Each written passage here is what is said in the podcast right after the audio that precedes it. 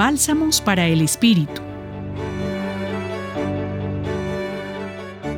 La reflexión de hoy nos la comparte el Padre Carlos Montaño Vélez. En este día la liturgia nos invita a meditar las llamadas tentaciones de Jesús. El evangelista Mateo en el capítulo 4, versos 1 al 11, nos narra cómo Jesús experimentó las pruebas que tuvo que superar como hijo de Dios. La primera tentación parte de un hecho normal. Jesús había ayunado durante 40 días, así que el hambre apremiaba. El tentador lo invita a satisfacer su necesidad convirtiendo las piedras en pan. Jesús responde con claridad, no solo de pan vive el hombre, sino de toda palabra que sale de la boca de Dios.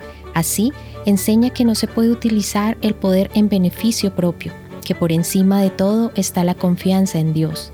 La mirada en Jesús va mucho más allá de la necesidad primaria. Su vida se nutre también del deseo de Dios con Él expresado en su palabra.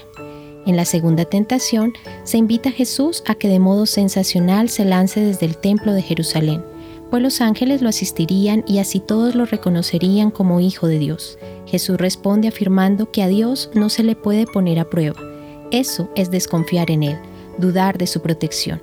Jesús confía plenamente en Dios, no quiere signos con Él ni los pide, se abandona en los brazos del Padre siempre, con absoluta confianza.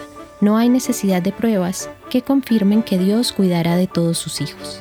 La tercera tentación tiene que ver con el poder, con los reinos del mundo y su esplendor. Se los ofrece el tentador como si fuera Él el dueño del mundo, ante quien todos tendrían que postrarse. Jesús se niega rotundamente.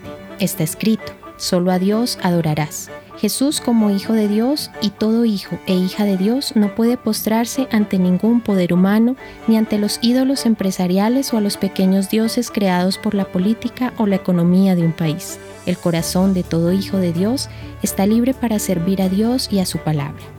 En medio de las pruebas de la vida que todos experimentamos, nuestra mirada se dirige a Dios y a su corazón de Padre que nos sostiene y nos anima a luchar contra todo interés particular y egoísta, contra toda forma de ambición y dominio del otro o del mundo. Solo así podemos caminar con Jesús, aquel que vence las tentaciones y anuncia la llegada de un reino distinto, donde se siente la cercanía de Dios que no abandona en la prueba, sino que redime al ser humano, lo ama y lo salva. La reflexión de hoy nos la compartió el padre Carlos Montaño Vélez de la Facultad de Teología y en la voz Julián Andrea Martínez Blanco desde el Centro Pastoral San Francisco Javier de la Pontificia Universidad Javeriana. Bálsamos para el Espíritu. Escúchalos cada día en la página web del Centro Pastoral y en javerianestereo.com.